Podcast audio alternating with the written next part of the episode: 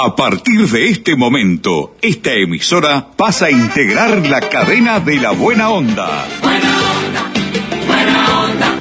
Jorge Bonica presenta Buenos días, Buena Onda, un programa interactivo, diferente, con noticias distintas, exclusivas y de actualidad. Buenos días, Buena Onda. A partir de este instante, Jorge Bonica les brinda el programa de las mañanas. Buena onda, buena onda.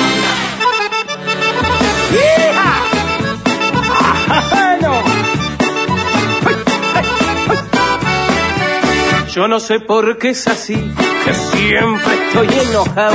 Si no me enoja una cosa, me enoja la que está al lado. Me enojo si es que va lerdo, me enojo por apurado. Me enojo si no hay trabajo, si estoy muy ocupado.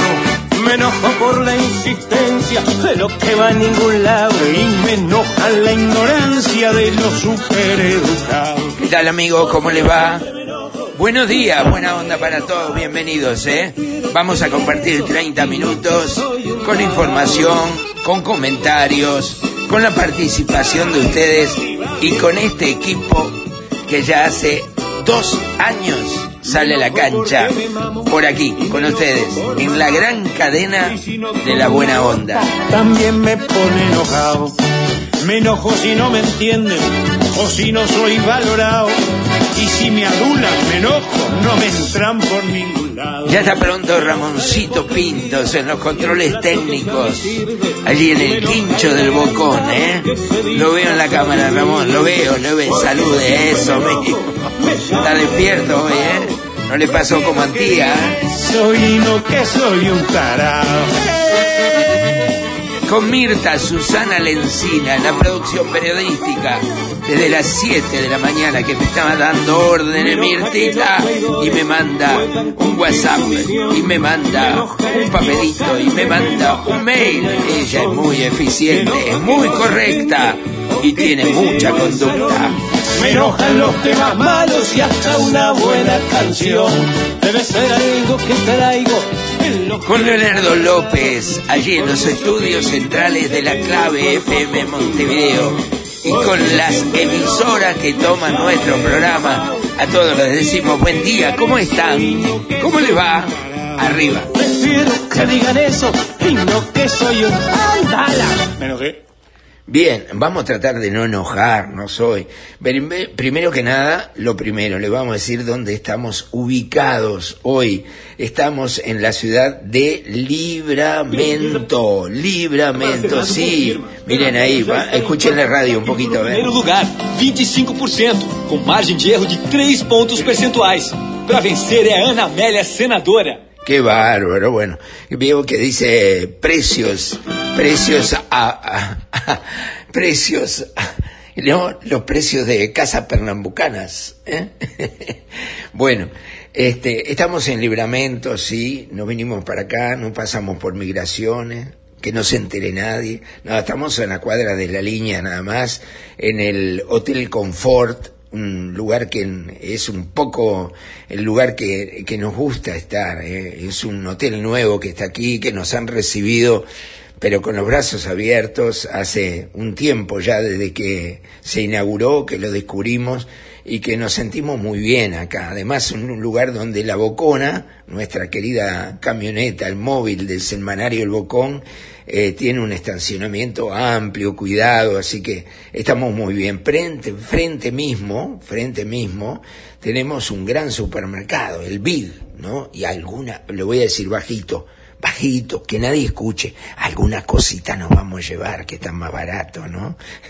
Presenta en nuestro programa la gente querida amiga de Gate Uruguay. Aquí está, aquí está. Dele, métele a Gate. Gate, Uruguay, despachantes de aduana, servicio rápido, eficiente y eficaz. Nuestra principal labor es la liberación de sus mercancías en las principales aduanas del país. Consúltanos, te asesoramos sin costo. Email gateuruguay@gmail.com. WhatsApp 099 48 73 24. Gate Uruguay, despachantes de aduana. Los residenciales de ancianos son un problema hace mucho tiempo, ¿no? Y lo venimos hablando. Yo recuerdo que vivíamos en Minas y, nos ocupábamos mucho de este tema. Después en Rivera, cuando vivimos también varios años, eh, también nos ocupábamos del tema. Había, no todos, no vamos a generalizar porque hay gente muy responsable, que si bien es un negocio, eh, es un negocio muy especial, ¿no?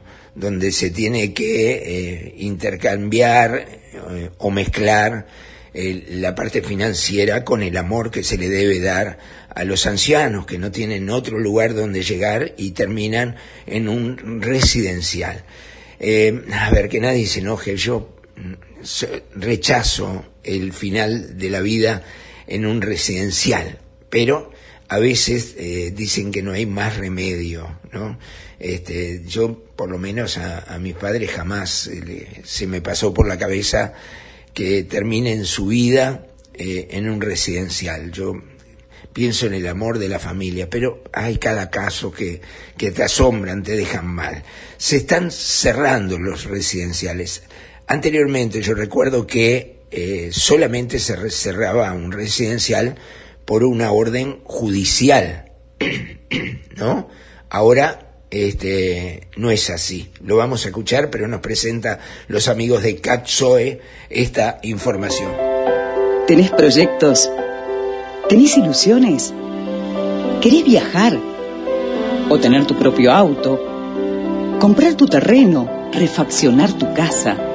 ¿Y por qué no? Atreverte a soñar. Para todo eso, tenés Caxoe, tu cooperativa de ahorro y crédito. Más de 30 años cumpliendo con los sueños de los uruguayos. Caxoe, siempre de tu lado. En lo que va de este año son siete los residenciales que lleva clausurado. Importante destacar que por iniciativa del Ministerio de Salud Pública, en coordinación con MIDES, Instituto Nacional de las Personas Mayores. antiguamente se daba estos cierres por resolución de la justicia, estrictamente. ¿Cómo se llega a esos lugares? ¿Es por denuncias? Bueno, nosotros en los cometidos que tenemos en el Instituto Nacional de las Personas Mayores, este, incluye, incluye la regulación, la fiscalización y la habilitación en materia social de esos establecimientos. En ese sentido, nosotros permanentemente estamos fiscalizando todos los establecimientos y recibimos denuncias tanto de la justicia como de ciudadanos que tienen conocimiento de la existencia y nos hacen llegar o, denuncias de, este, de los propios este, familiares por maltrato u otro tipo de circunstancias para que el público entienda cuáles son las irregularidades que se constatan eh, en un residencial como para tener que clausurarlo. Cuando nosotros procedemos al cierre es porque son situaciones críticas, extremas, como yo les decía, que no, no, podemos permitir que sigan funcionando. Son establecimientos irregulares que los captamos de diferente forma y al encontrarnos con ellos eh, vemos que no tienen un director técnico como deben tener, no tienen un director del área social, un profesional del área social, contrastamos falta de higiene, falta de accesibilidad, este, eh, hacinamiento en, los establecimientos, no hay reservas de comida, los medicamentos no están debidamente ordenados para su este, eh, eh, administración a, los, a los residentes. ¿Casos de malos tratos hubo? Sí, hay casos de malos tratos. ¿En ese caso el MIDES puede tomar alguna otra actitud, además de clausurar el local, por ejemplo, iniciar algunas acciones contra quien ejerce el maltrato? No, sin lugar a dudas. Nosotros siempre que intervenimos en estas situaciones tan críticas, este, hacemos una denuncia inclusive penal. Estamos estudiando el procedimiento para hacer la, denuncia correspondiente porque no eh, este, hay una sospecha de delito y tenemos que denunciarlo, por supuesto. Bien, eh, informe que la verdad a mí me mete uh, una angustia tremenda, ¿no? Una angustia tremenda, ¿no? Eh, ¿Cuál será la solución ideal? Hay varias posibles soluciones, pero ¿Cuál es la solución ideal? Mm, la verdad que habría que trabajarlo mucho. Yo no sé por qué no se copia de otros países en lugar de sentarse a, crear soluciones, ¿no? ¿Por qué no se, se concurre a otros países? Esa sería plata bien invertida, ¿no? Los viajes que normalmente hacen algunos este, gobernantes o legisladores a otros países que no traen absolutamente nada me encantaría que viaje eh, una, dos personas a, los lugares donde este problema está solucionado. Y hay países que están absolutamente solucionados, que la vejez, la ancianidad, no es un problema, sino que es algo lindo, agradable, porque se le puede brindar a quienes están finalizando sus días de vida otra atención, otra forma totalmente distinto y totalmente necesaria. Pero bueno, el mundo está lleno de grandes, pero grandes eh, injusticias, lamentablemente es así. Pero bueno, eh, yo creo que cuando hay casas así que funcionan de esta manera, hay que cerrarlos, sin duda. Ceda el paso. Prohibido adelantar. Velocidad máxima 90 kilómetros hora. Las señales de tránsito no son simples señales. Son órdenes. Respetalas. Evita accidentes. Mayo Amarillo. Junta Departamental de Florida. La Junta de Todos. La Federación de Funcionarios de la Salud Pública eh, se concentraron ayer jueves frente al Palacio Legislativo. Eh, a ver, eh, las autoridades de ACE al mismo tiempo concurrían a la Comisión de Hacienda integrada con presupuesto del Senado, que analiza el proyecto de ley de rendición de cuentas. ¿Qué es lo que piden los funcionarios? Eh, piden más personal y están contra las terciarizaciones. Bueno, ¿esto qué significa? Yo, yo muchas veces, a ver, lo voy a decir claro porque a mí no me gusta callarme la boca de lo que siento jamás. Si sobran funcionarios públicos en otros lugares, ¿por qué no se pasan al lugar donde se necesitan en lugar de tomar más funcionarios? ¿Por qué esto no está previsto? ¿Por qué no este, se dice, bueno, no va a haber acá, bueno, vamos a especializar funcionarios que sobran en el Ministerio de Ganadería y Agricultura, por decir algo, estoy diciendo cualquier cosa. ¿Por qué no? ¿Por qué tenemos que tener más presupuesto, más plata, más guita que se va, más guita que se pierde? porque eh, para las cosas más necesarias que también se necesitan no se pueden hacer. No sé.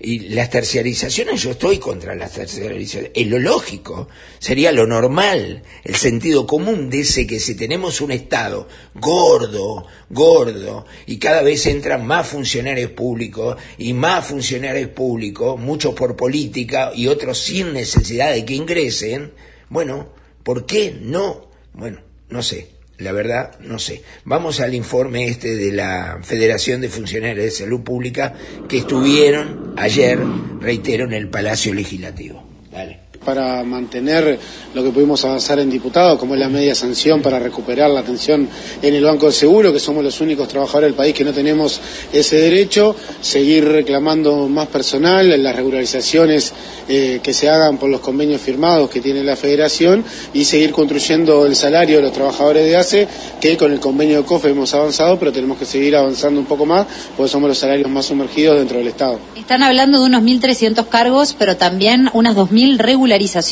¿Qué pasa con esas regularizaciones? Bueno, nosotros planteamos que sean por, fecha de ingreso de los compañeros. Hay compañeros del 2004, 2005 que todavía están con contratos precarios y que bueno, que estas regularizaciones sean por, la vía de, de la fecha de ingreso, ya que tiene una buena evaluación, hace 10, 12 años que están trabajando y bueno, eso es parte del reclamo, así igual como destercerizar, seguir el proceso de ir eliminando las empresas de ACE para que los trabajadores tengan una mayor estabilidad. Vamos a analizar eh, la exposición de ACE en el día de hoy, ver cómo se avanza en estos días la rendición de cuentas y veremos si tomamos otras medidas o no.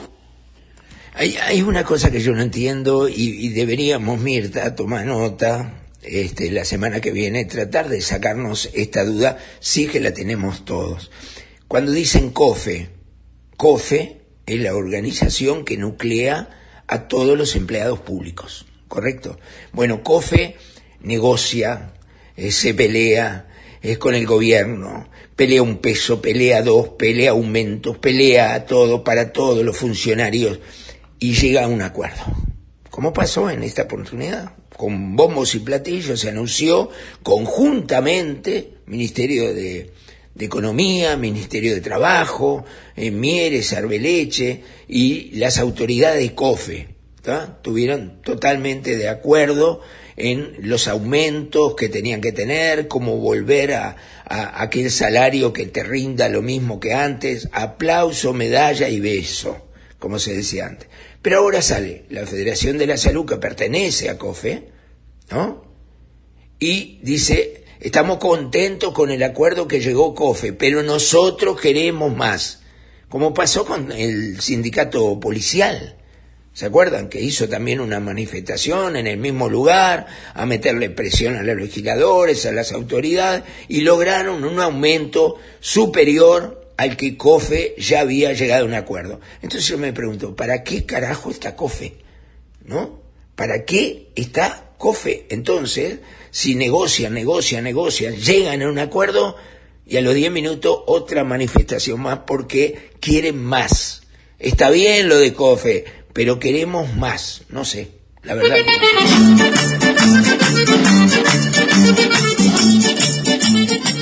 Peluquería italiana Marcello y Leonardo. En el corazón de Carrasco y Punta Gorda, en la esquina de San Nicolás y Bolivia, te brinda el mejor servicio en un clima familiar. Hace tu reserva de turno al teléfono 2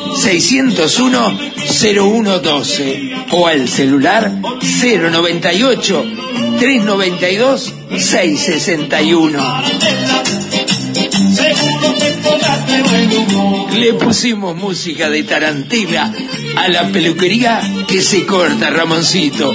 Peluquería italiana Marcello y Leonardo. Más de 50 años haciendo clientes amigos. Esperamos.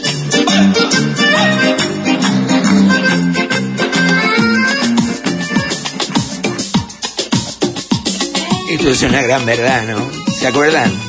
Las hermanas divinas, Si ¿no? no quieres aguantar y te quieres liberar, una frase te diré.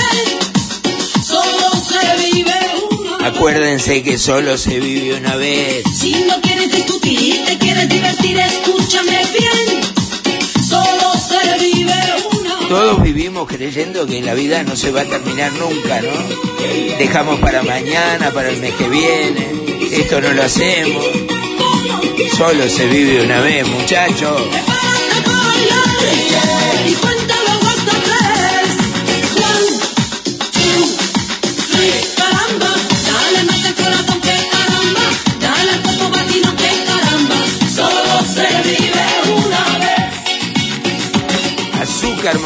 Morena,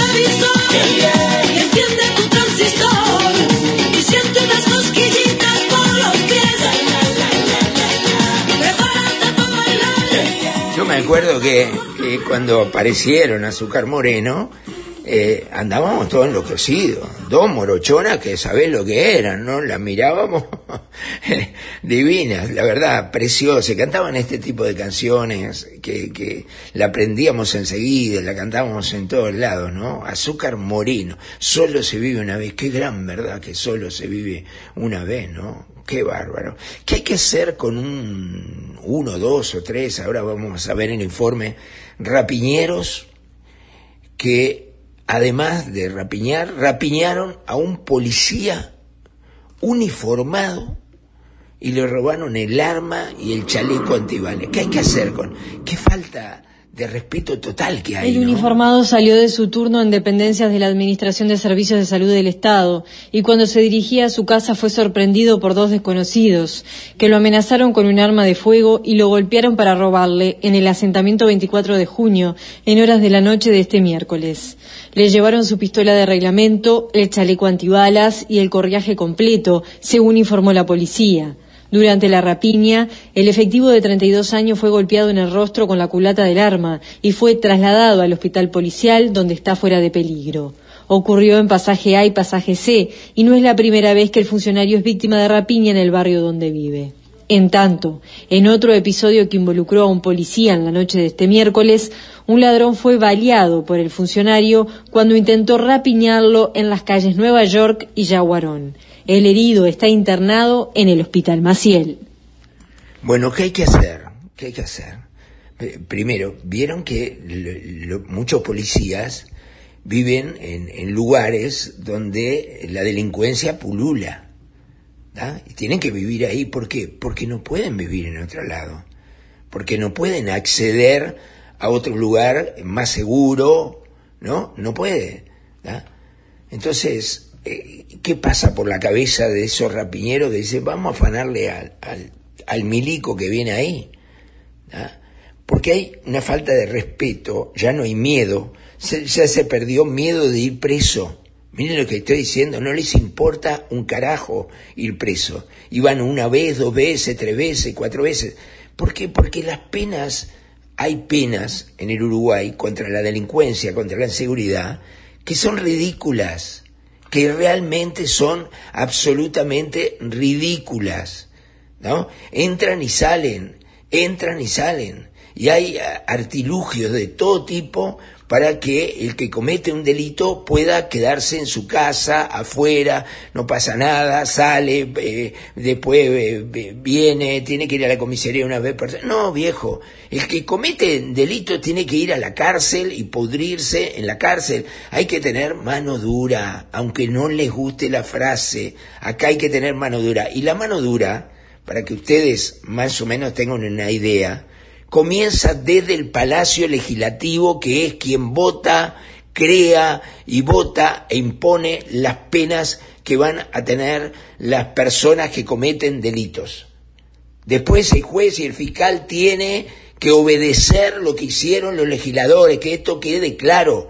Acá se agarran muchas veces con el juez, el fiscal, que muchas veces son unos pelotudos que no aplican eh, el, máximo de una pena y viven negociando pena los fiscales, después juez para sacarse de encima el expediente y, lograr una condena rápida, eh, arreglan, como pasó con el violador de la nieta, este que le dieron dos años o ocho meses cuando la máxima es 12 años.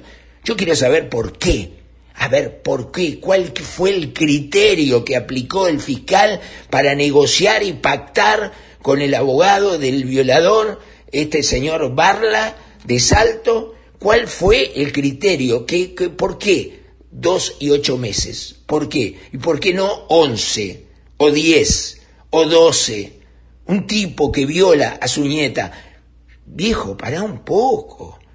Entonces con eso le damos, le estamos dando eh, para que después cualquier rapiñero hijo de puta agarre un pobre policía que está cumpliendo con su servicio y que gana un dinero que no le alcanza para llegar a fin de mes de ninguna manera, arriesgando su vida y le den un culatazo en la cara, así de seco nomás, y, y- y con armas de fuego le roben su propia arma, le roben eh, el chaleco antibala y se vayan cagándose de risa. Y no puede ser, y no puede ser, no puede ser. Acá hay que imponerse, hay que imponerse, porque esto se desmadró, se fue de las manos. Ayer entró un, un, un- tipo que habrá entrado robado, eh, drogado el tipo a un supermercado, tirando tiros al techo, como en el Far West, como en las películas que veíamos, ¿se acuerda que robaban el banco? Llegaban a caballo, blom, blom, blom, ahí, pum, pum, los tiros, y se llevaban la bolsa de dinero igual. Y lo vamos a permitir. Vamos a, simplemente comentarlo como que mirá ese loco. ¿Eh? No se puede tener un comercio en el Uruguay. Hablemos las cosas claras, porque queremos vender el Uruguay para el exterior, está bien, pero estamos mal. La inseguridad está mal, está igual que Bonomi, igual, igual. Y bajó acá nada más con el guapo Larrañaga en los primeros años, hasta que falleció, porque estábamos en pandemia, digamos las cosas como son, en pandemia todo el mundo encerrado, lógicamente tienen que bajar todos los delitos, todos, todos. Pero ahora se normalizó. Ahora se normalizó. No, viejo, no le tiene miedo a la cana, no le tiene miedo a la condena. ¿Da? ¿Cuánto paga la cana? Te dice. ¿No? ¿Cuánto paga la cana? Mire, yo ayer estuve en Artigas y me alertaron. ¿Ustedes saben cuánto cuesta que un sicario de Cuaraí cruce Artigas y mate a alguien? Tiene una tarifa, hay una tarifa menor, hay una tarifa. Dos mil pesos uruguayos, dos mil pesos uruguayos. Y cualquier adicto eh, agarra los dos mil pesos, le dan un arma, va y mata. ¿Podemos vivir así? ¿Podemos vivir así? No, viejo, así no podemos vivir. Y acá hay que aumentar las penas. Las penas tienen que ser durísimas, durísimas. Y hay que difundirla. Acá gastan publicidad en política barata y no gastan publicidad en las penas, en la cárcel, en lo que representa. Que tomen conciencia entre porro y porro y entre... Chao, tomen conciencia. ¿Qué es lo que te espera? Acá no saben, andan por la calle como, como sonámbulos. No, puede, no podemos vivir más así, la verdad, no se puede vivir así, hay que hacer algo. Y no alcanza con que Heber haga política diciendo que no tienen que ganar los, ladrones, tenemos que ganar los buenos. Eso es política, hace lo que hay que hacer y pone gente especializada, Luis Alberto, que realmente, si vos querés seguir siendo ministro, te den las soluciones y te den las cosas como hay que hacer. Hay gente especializada en el Uruguay que sabe lo que hay que hacer. Si no, pregúntenle a Peñarol cuando tenía personas en la Comisión de Seguridad que sabían lo que tenían que hacer. Y lo hicieron. Y eliminaron, eliminaron las barras bravas. Ahora volvió la barra brava, claro. Volvió el desorden, las barbaridades que ocurren en el fútbol. Del, del culo en la cárcel del culo en la cárcel hay que meterlo y que se pudran en la cárcel porque si no saben vivir en sociedad, que se pudran en la cárcel. Eso es lo que tiene que pasar de verdad. Hoy en Charlas Inteligentes, Pepe el verdulero y Germán el vecino. Buen día, vecino. ¿Qué va a llevar hoy? Buen día. ¿Qué tiene para recomendarme? Y como para recomendarle, tengo el plan inteligente de UTE. ¿Plan inteligente? ¿Cómo es eso? Con el plan inteligente accedes a la energía eléctrica a un precio más económico durante 20 horas por día de lunes a viernes y todo el día los sábados, domingos y feriados sin cambiar tu rutina. Podés llegar hasta un 20% menos en tu factura. Ingresa al simulador en ute.com.uy y si te conviene, pasate sin costo. UTE.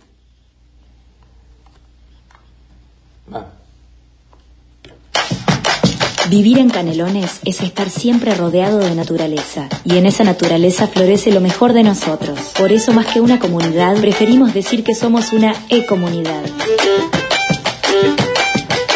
Personas que disfrutamos de nuestro entorno y lo cuidamos. Este lugar nos invita a zambullirnos en la diversión, pero también a transitar la tranquilidad. En Canelones podemos perdernos para descubrir caminos nuevos y encontrarnos para seguir disfrutando juntos. Ser una gran ecomunidad nos hace sembrar para el futuro y dejar una huella que permanece en el tiempo, caminando juntos hacia un departamento cada vez mejor. Ecomunidad Canelones, el lugar que construimos juntos.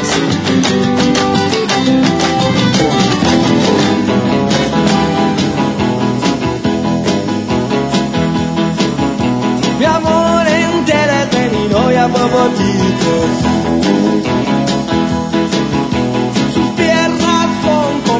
de carricitos.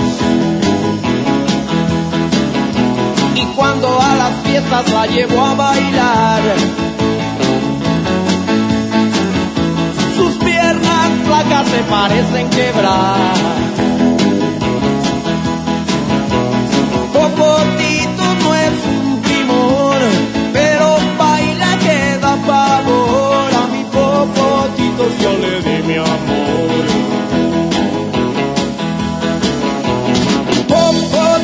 Baila rock and roll.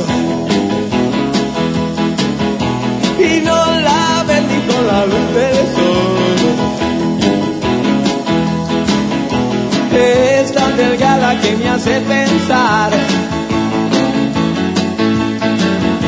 que en plena lluvia no se va a mojar. Popotitos, los Think Tops, en un grupo, eran cinco, que hicieron furor con muchísimas canciones allá por la década del 70, no sé, el 70, sí, del 70, una cosa así, y Ramoncito me lo tira acá. Acá me escribe Mirta, ahí te contesta Heber. No, Mirta, no me mandaste a Heber. ¿eh? Bueno, estamos a 510 kilómetros de distancia y Mirta me ve caliente con la inseguridad y me tira a Luis Alberto Heber. A ver qué dijo Heber, por favor, para terminar el programa. Mm. Nosotros hemos tenido la responsabilidad de cuidar el acceso y el comportamiento de la población fuera del estadio. Estamos atentos a lo que haga el fiscal romano, el cual yo ya tuve una entrevista con él por otros motivos, pero aprovechamos la instancia de hablar de estos temas. Nosotros claramente estamos en contra de los violentos que no deben de ganar esta pelea con la gente que pacíficamente va a ver un espectáculo deportivo. No estamos dispuestos a ir para atrás y abandonar lo que es la seguridad que tiene que haber en estos espectáculos, que son para que disfrute la familia y no que sea un terreno de violentos y de guerra cuando tiene que ser una fiesta. Y agregó que el Ministerio del Interior seguirá dando la seguridad con los medios tecnológicos acordes para tener los registros faciales y erradicar los violentos del fútbol. Esa es nuestra meta, estamos dedicados a eso y por lo tanto no estamos dispuestos a que eh, triunfen los violentos frente a la gente que es mayoritaria en el país, que le gusta el fútbol y que queremos ir con nuestras familias a verlo. Bien, yo pregunto, ¿por qué no ponen policías adentro? ¿Por qué lo sacaron de adentro del estadio? ¿Por qué lo sacaron? Porque los violentos los iban a hacer pelota, ¿no es cierto? Bueno, vamos a hacer pelota a los violentos en el fútbol, como se hizo en otros países. Además, todo verso, todo verso, nos dijeron hay que traer las cámaras de identificación facial. Con eso se termina la inseguridad porque los violentos no van a entrar al estadio. ¿Cómo entran? ¿Y cómo entran? ¿Y, ¿Y, dónde están las cámaras de identificación facial? O no me digan que estos violentos de Peñarol y de Nacional eh, no, no son los de siempre, ¿no? Son nuevos. O sea, todos los partidos tenemos 300, 400 violentos nuevos. ¿eh? ¿Por qué no lo dejamos afuera, esos 400, 500? No era el que lo íbamos a identificar, que iban a quedar afuera del fútbol, que el fútbol iba a ser... Y todavía el presidente dice, yo sueño con... Sueña con Inglaterra. Hace lo que hizo Inglaterra. ¿O no saben lo que hizo Inglaterra? Que lo metió del culo para adentro, presos, años enteros por cometer un delito en el fútbol y se le fue la gana de cometer delitos adentro del estadio. ¿O no? Y ahí sí saca el alambrado y todo lindo, y tenemos florcitas, todo sensacional. ¿Por qué? ¿Por qué no se estudia? ¿Qué es lo que pasó? Si íbamos al fútbol cuando éramos adolescentes, más grandes todavía también, íbamos los de Peñarol y Nacional a la Olímpica juntos, sentados, y no pasaba nada, más que algunos se agarraba trompada y los separábamos entre nosotros. Y venía el policía de arriba corriendo, cuando lo veían venir nomás, ya se terminaba el lío. Gritábamos el gol y al lado estaban los de Nacional o al lado los de Peñarol eh, pacíficamente mirando cómo gritaba el gol el que había hecho el gol. ¿Qué pasó? ¿Eh? ¿Qué pasó? ¿No vendrá del tema de la educación? ¿No será el problema de la familia que destruyeron? ¿No será que ahora ya no hay ejemplos? ¿Qué es lo que pasó? Es mucho más profundo esto, pero no es regla diciendo nos vamos a dar un paso atrás. Metan a los milicos adentro del estadio, repartidos antes que entre el público en distintos lugares, y vas a ver cómo se va a tener más miedo. Y sepan además que si alguien es detenido por disturbios adentro del estadio, rompen todo. Bueno, que va a ir a la cárcel y va a salir dentro de cinco años. Bueno, yo pido que uno que tire una piedra en el estadio vaya cinco años y un violador de una niña de, de, de su propia nieta de tres años eh, le dan dos años, seis, ocho meses. Algo está mal. Corríjanlo, muchachos. Corríjanlo. Porque algo está muy mal, muy mal de verdad. Así no vamos a poder, de, de ninguna manera, vamos a poder salir adelante. De ninguna manera, ¿no? En la Ruta Nacional 14, a la salida de Gualeguaychú hacia Buenos Aires, Parador y Hotel El Tahué. Un parador familiar, completo, con atención las 24 horas y un variado menú que será el deleite de sus visitas. Y en su predio, Hotel El Tahué. Habitaciones confortables, con TV cable, calefacción y todo el confort que nuestros agasajados merecen. Un desayuno buffet completísimo y una atención personalizada de una familia con tradición de servicios. Parador y Hotel El Tahué, parada obligada de todos los uruguayos que serán especialmente bienvenidos.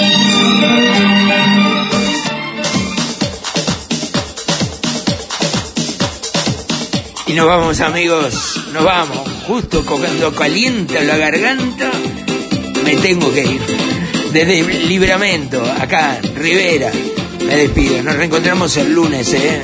Con las mismas ganas y el mismo entusiasmo de siempre, ¿eh? Empieza a bailar el ritmo que te traigo es. Te enseñaré a bailarlo,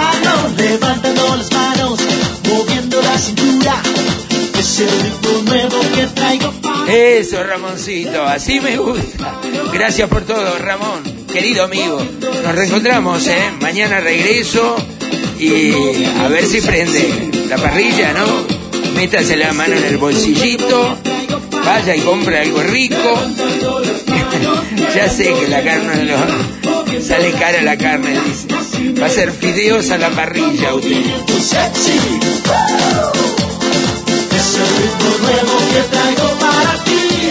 Así Mirtita, gracias por todo, ¿eh? Mañana estoy ahí, ¿eh? Aprontate que llego. así, tu movimiento sexy. Es el ritmo nuevo que traigo Gracias Leo por todo, la gente de la clave, todas las emisoras que toman nuestro programa.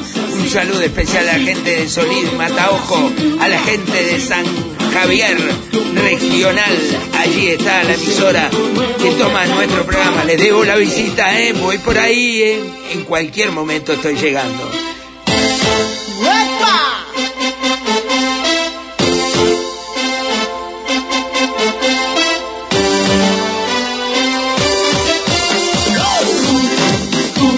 Chao amigos, que pasen bien. Buen fin de semana para todos, ¿eh? Pórtense bien, acá un día espléndido, un sol radiante. Me voy a bagallar, ya mismo, ¿eh? ¿A qué voy a comprar? Eh, ¿Qué compra? Mirta, haceme la listita. La pasta de dientes sale 17 pesos acá, Mirta. Epa, ¿cómo nos afanan en Uruguay, no? ¿Cómo nos afanan, la verdad? Chao. Hasta el lunes,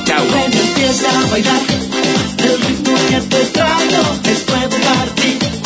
A levantando las manos, moviendo. Buenos días, buena onda. Un programa interactivo, diferente, con noticias distintas, exclusivas y de actualidad. Buenos días, buena onda. El programa de Jorge Bonica. Gracias por su participación.